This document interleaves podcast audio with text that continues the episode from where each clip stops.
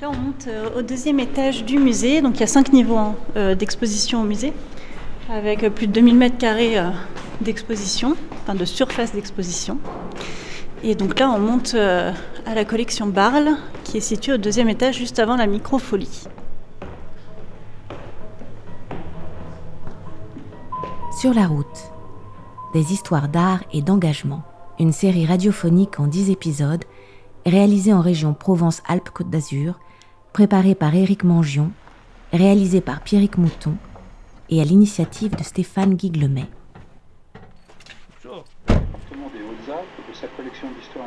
Nous sommes aujourd'hui jeudi à Gap, dans les Hautes-Alpes, où nous rencontrons l'équipe du Muséum, un musée aux collections et aux actions en lien très étroit avec le territoire, avec la participation de Marie Lose, directrice générale adjointe du pôle cohésion sociale et solidarité, Caminoise, responsable du développement des publics et de l'action culturelle, Anna Bernard, documentaliste et référente Microfolie, et Laetitia Bro, médiatrice numérique Microfolie.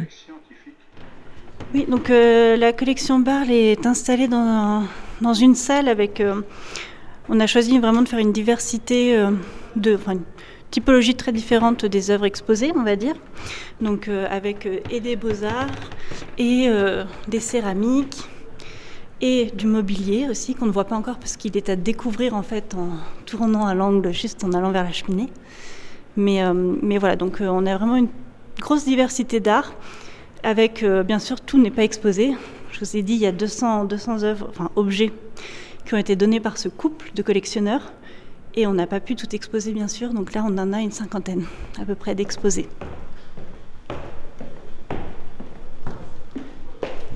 Pour euh, revenir au musée en tant que tel et à, son, euh, son, histoire, euh, quelles sont les circonstances de sa naissance? Alors le musée Muséum départemental a une longue histoire de deux siècles. Donc il y a deux choses à distinguer. Il y a la constitution des collections qui en fait déjà en soi un musée et vous avez le bâtiment. Donc c'est deux choses qui sont intrinsèquement liées. Hein. Mais on va commencer par le, le, bâtiment en fait date de 1910. Donc une histoire plus récente que celle de la constitution des collections et euh, en fait, euh, l'origine de la constitution de ces collections et d'un premier musée départemental, il faut aller en fait au 19e siècle, au tout début du 19e siècle, avec le préfet Ladoucette en 1804, qui du coup euh, crée un premier musée archéologique pour présenter les collections. En fait, enfin, il crée un premier musée départemental archéologique pour présenter les fouilles qui ont été faites à la bâtiment Saléon au tout début du siècle cette création, si vous voulez, aussi de musée, en fait, euh, s'inscrit dans une politique aussi, euh, à l'époque du coup du Premier Empire, euh, qui est une sorte de décentralisation, avec notamment la loi Chaptal, et qui va s'appuyer sur les départements du coup, qui sont créés en fait en 1792, à la suite de la Révolution. Donc on a ce premier musée qui va bien fonctionner et vivre en tout cas pendant le, mandat du préfet La Doucette jusqu'en 1809 à peu près, et après, il aura une histoire un peu plus, on va dire, euh, en dilettante.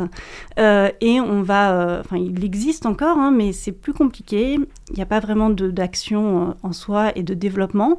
En revanche, on peut considérer qu'à partir des années 1880, c'est un peu la renaissance, en tout cas, du musée, des collections du musée, en tout cas avec euh, notamment euh, la constitution et la fondation de la Société d'études des Hautes-Alpes, donc en 1881, et la création d'un poste aussi deux ans plus tôt euh, d'un archiviste, l'abbé Guillaume, qui va en fait vraiment avoir une dynamique culturelle. Et là, on a un premier musée qui, voit le jour à côté du coup de, des locaux des archives départementales et qui va ce premier musée va être vraiment euh, beaucoup plus dynamique. Il y a une autre date euh, qui est essentielle et, euh, dont le nom en fait aussi revient souvent quand on parle du musée et des collections du musée, c'est le legs de Léon Wolf Gaillard. En 1892, Léon Wolf Gaillard va faire un leg au musée de sa collection, donc une collection très, très importante, et il va le conditionner à la mise en exposition de cette collection dans un, et de la conservation bien sûr de cette collection dans un bâtiment convenable. Euh, et euh, c'est justement ce qui va inciter du coup le département des Hautes-Alpes, avec son premier conservateur de musée, David Martin, qui du coup devient conservateur un petit peu avant le, le legs de Léon Gaillard. Et ça va inciter le département des Hautes-Alpes à créer le musée que vous connaissez, qu'on connaît maintenant et dans lequel on est. Le département va autoriser une loterie nationale, tout simplement, pour faire une souscription pour pouvoir financer ce bâtiment qui du coup est construit entre 1903 et 1910 et euh, ouvert à nouveau du coup en 1910 et depuis ouvert au public hein, depuis 1910. C'est là que prend aussi l'histoire, on va dire, se rejoignent l'histoire des collections et du musée en tant que bâtiment. À partir de 1910, donc on a ce bâtiment et la constitution des collections en fait va être euh, beaucoup euh, développée par le don en fait et la générosité de donateurs, que ce soit des amateurs, des voyageurs, des politiques, des historiens, des professionnels aussi tels que David Martin hein, lui-même.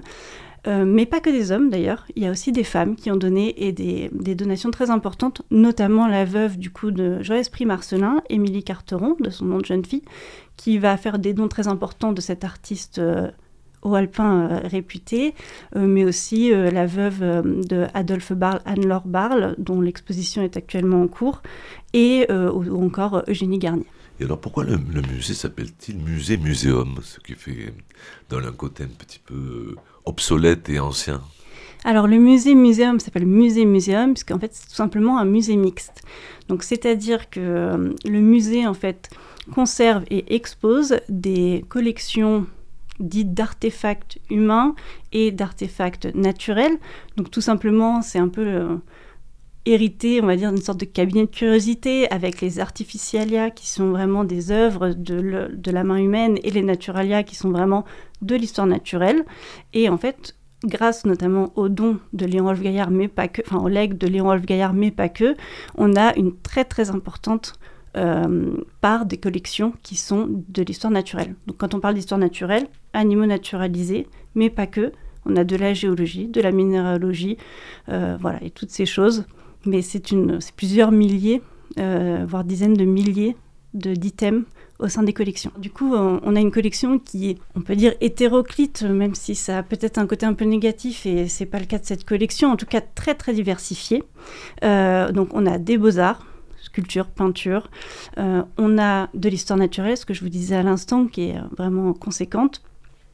On a de, des arts graphiques, simplement archives ou estampes, etc.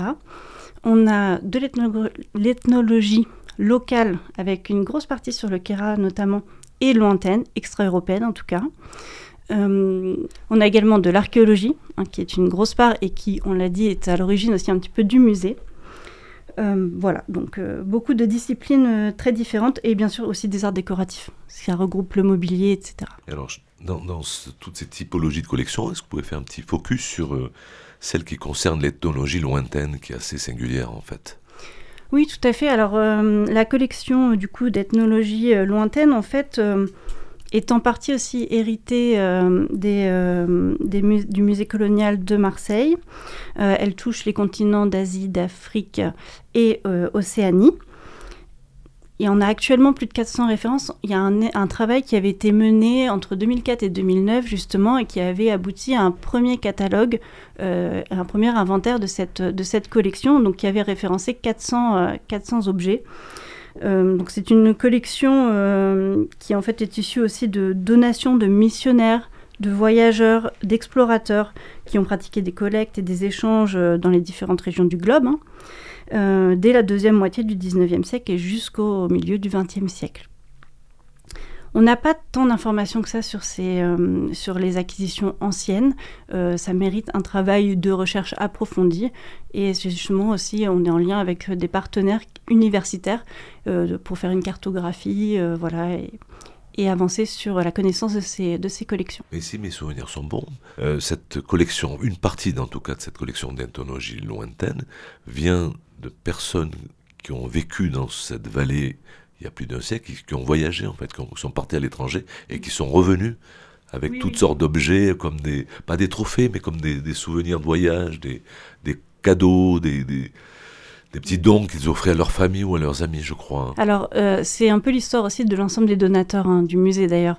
On a beaucoup de donateurs qui sont soit euh, haut-alpins, euh, qui ont vécu ici, qui sont originaires des Hautes-Alpes, ou qui ont une famille en tout cas qui vivait dans les Hautes-Alpes et qui ont donné après coup, du coup, après des, des voyages, que ce soit donc enfin, hors, hors département, mais aussi des voyages, comme vous le disiez, extra-européens.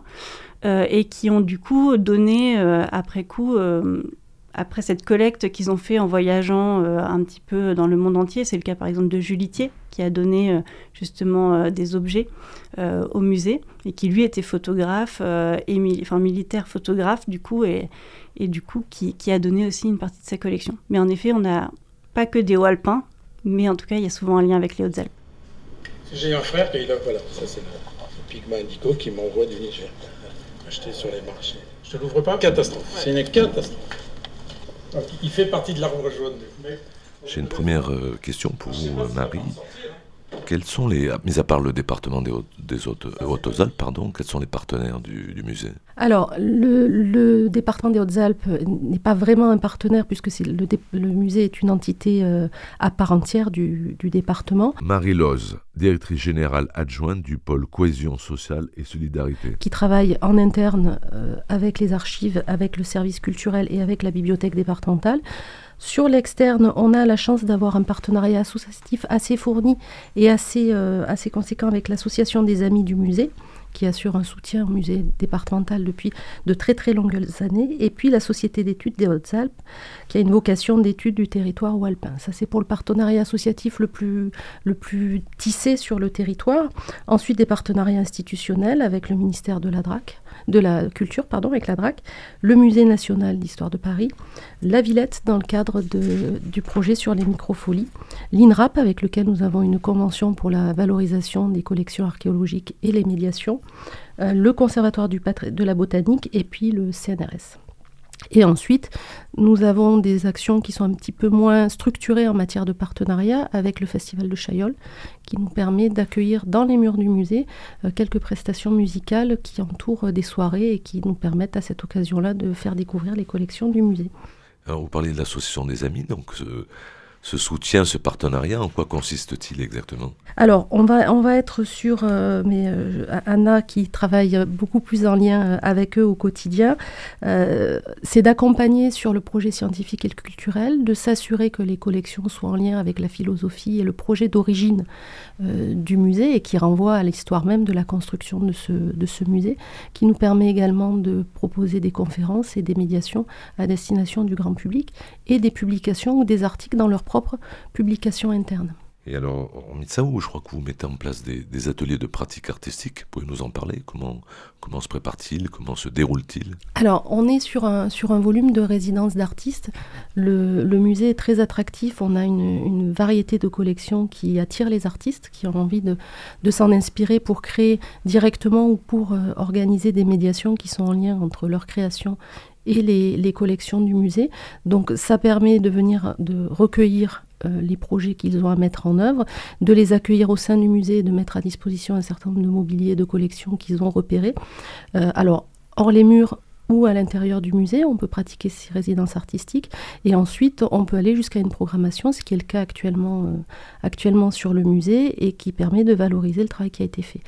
C'est un dispositif sur lequel on est en réflexion dans le cadre du schéma départemental de la culture qui sera porté et voté par le département euh, au mois de juin et qu'on souhaite mettre en résonance avec les autres résidences d'artistes qui sont portées par le Centre euh, de ressources des arts du département, ou par euh, la bibliothèque départementale qui fait elle aussi des résidences d'artistes. Donc on voudrait avoir aussi une cohérence, une résonance entre les différentes résidences d'artistes qu'on met en place. Alors une des spécificités pardon, du, musée, c'est d'avoir une, collection d'art contemporain. Quelle est son origine et comment vit-elle aujourd'hui cette collection?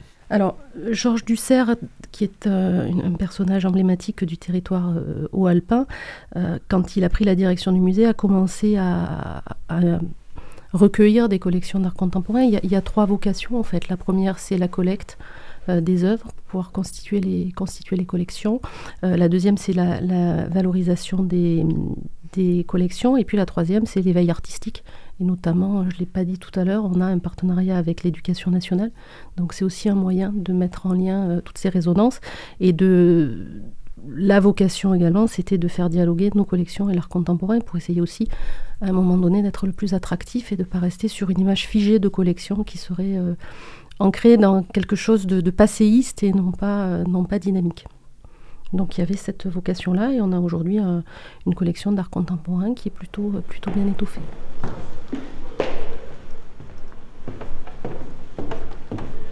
Je m'appelle Camille Noise, je suis responsable du développement des publics et de l'action culturelle.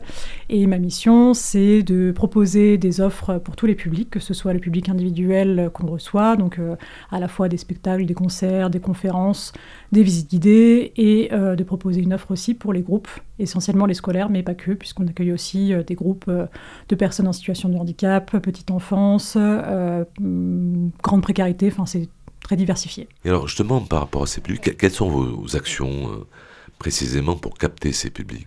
Alors nos actions, du coup, pour le public individuel, on propose euh, les visites guidées. L'idée, c'est vraiment de favoriser euh, le lien en collection. Donc là, par exemple, on en a une autour de Jean-Esprit Marcelin pour découvrir la collection une avec euh, Valérie Verger, qui est la commissaire de l'exposition Barle que vous avez pu euh, voir. Donc là, c'est vraiment euh, le volet médiation. Après, ça peut être aussi pour le public individuel proposer des événements, donc qui sont les événements annuels proposés par le ministère de la Culture. par exemple, la nuit des musées essentiellement. Nous, on est sur la journée des métiers d'art aussi. Donc là, on est en train de construire tout un programme d'action autour de la journée des métiers d'art, puisque la thématique, c'est l'Espagne, c'est sublimer le quotidien. Et donc ça rentrait en résonance avec euh, la collection Barle aussi. Donc euh, voilà, donc c'est vraiment la logique d'événement également. Après, ça peut être euh, des partenariats, notamment avec le festival de Chaillol, qui propose de la musique en territoire. Et donc on les accueille sur la période estivale pour des concerts dans les lieux d'exposition. Voilà, donc ces différentes offres qui permettent en fait de varier les plaisirs et de découvrir le musée différemment à travers le sensible, à travers, à travers la rencontre avec les collections, la rencontre avec les artistes. Et pour les groupes, on est vraiment sur une logique de co-construction, puisque tous les publics qu'on accueille pour les groupes, que ce soit scolaires ou non scolaires, on a des fiches projets, donc on analyse ces fiches, en fonction des, demandes, des attentes, on peut orienter complètement euh, euh, notre interlocuteur et co-construire un projet avec des visites libres, des visites guidées, des ateliers de pratique artistique, découverte des collections et autres. Voilà. Est-ce que vous avez capté euh, ce public de, touristes, randonneurs, marcheurs, sportifs qui traversent régulièrement le, les vallées des Alpes Alors, on a du mal à avoir cette info. Alors, ce qu'on sait par rapport au chiffre de 2022, c'est quand même qu'on a une grosse fréquentation estivale, un pic de fréquentation sur juillet et août. Euh, après, on sait dans cette, euh, euh, population touristique qu'il y a forcément des personnes qui viennent pour des séjours sportifs, mais on n'a pas de questionnaire qui permettent d'évaluer si ils sont venus pour des séjours sportifs euh, en randonnée ou autre. Euh, du coup, c'est un petit peu difficile d'avoir l'information. Mais en fait, vu que le musée est quand même situé en face de la gare, que on est le seul musée de France, c'est vrai qu'on doit capter aussi une partie de ce public-là. Alors vous êtes le seul musée de France, si j'ai bien compris, avec une diversité de collections absolument incroyable. Et ça, comment justement par rapport au public et par rapport à cette diversité qui, qui englobe aussi l'art contemporain, on en a parlé tout à l'heure avec Marie, euh, comment justement un public peut comprendre en fait cette diversité, cette complexité de, collection? bah, je pense que ça se lit déjà dans le nom, c'est musée-muséum, donc euh, on est vraiment sur la double identité histoire naturelle et collection euh, beaux-arts, collection archéo et autres. Donc c'est vrai que déjà le nom oriente sur la lecture des collections qu'on peut y trouver, et après c'est justement dans la programmation des offres qu'on propose pour le public qu'on va pouvoir euh, affiner et leur montrer cette palette de collections. Par exemple, euh, là, euh, pour les journées européennes de l'archéologie, on va faire un gros focus sur notre collection archéologique haute alpine. Et ça donne à voir aussi également cette collection-là pour nos publics de proximité, qui représentent quand même l'essentiel de nos publics, pour qu'ils puissent voilà, découvrir ce patrimoine de proximité qui viennent du territoire. Après, voilà, on essaye de varier au cours de l'année. Il y a des événements qui permettent plus ou moins de mettre le focus sur telle ou telle collection. Euh, la journée des métiers d'art, là, on va valoriser le fonds Beaux-Arts et euh, les objets d'art mobilier de la collection Barle. Donc voilà, c'est vraiment en fonction de la programmation des expositions et tout ce qu'on va tricoter autour qui permet de valoriser telle ou telle collection et de les faire connaître.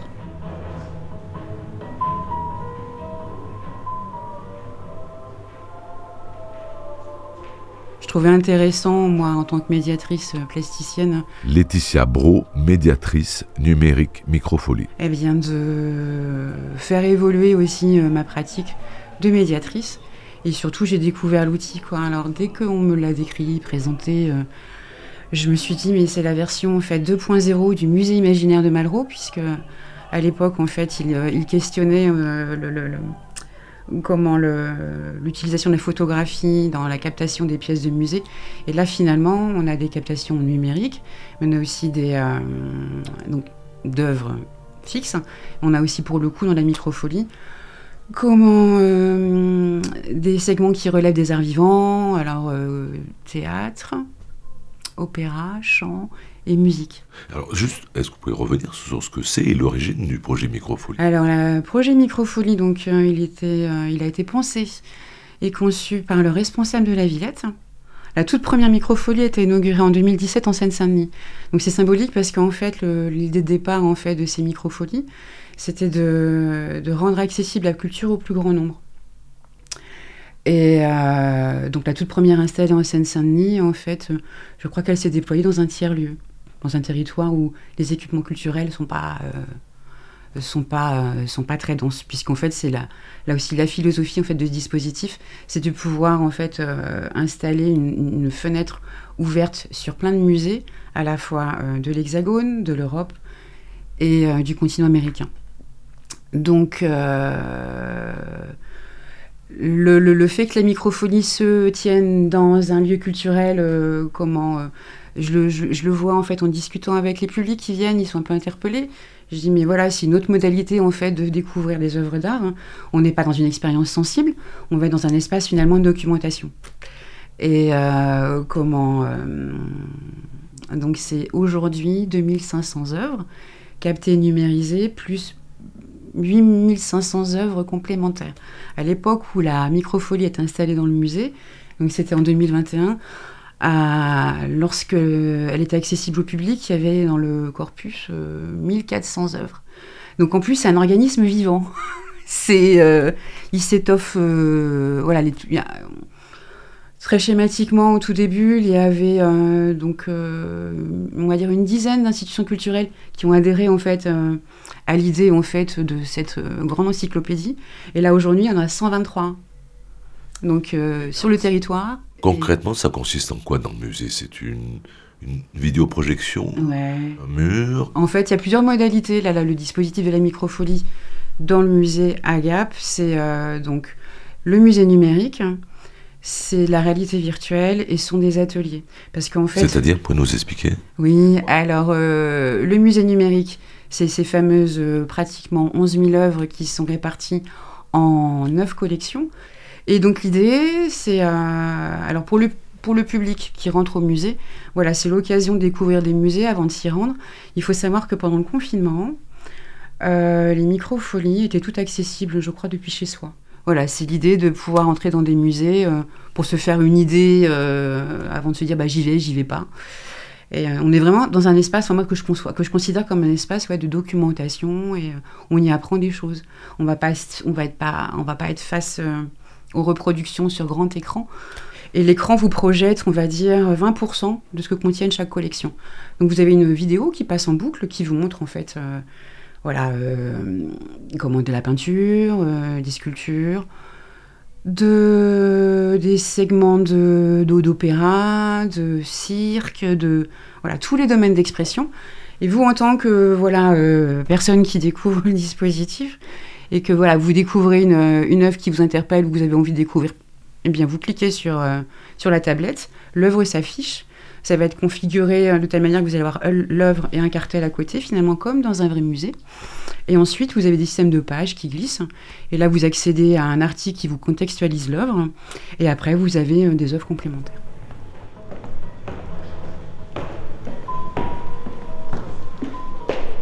C'était Sur la route, des histoires d'art et d'engagement. Une série radiophonique préparée et écrite par Éric Mangion, montée et réalisée par Pierrick Mouton et à l'initiative de Stéphane Guiglemet. Voix Sarah avec le soutien du ministère de la Culture dans le cadre du programme d'aide aux autrices et auteurs de podcasts et de création radiophonique.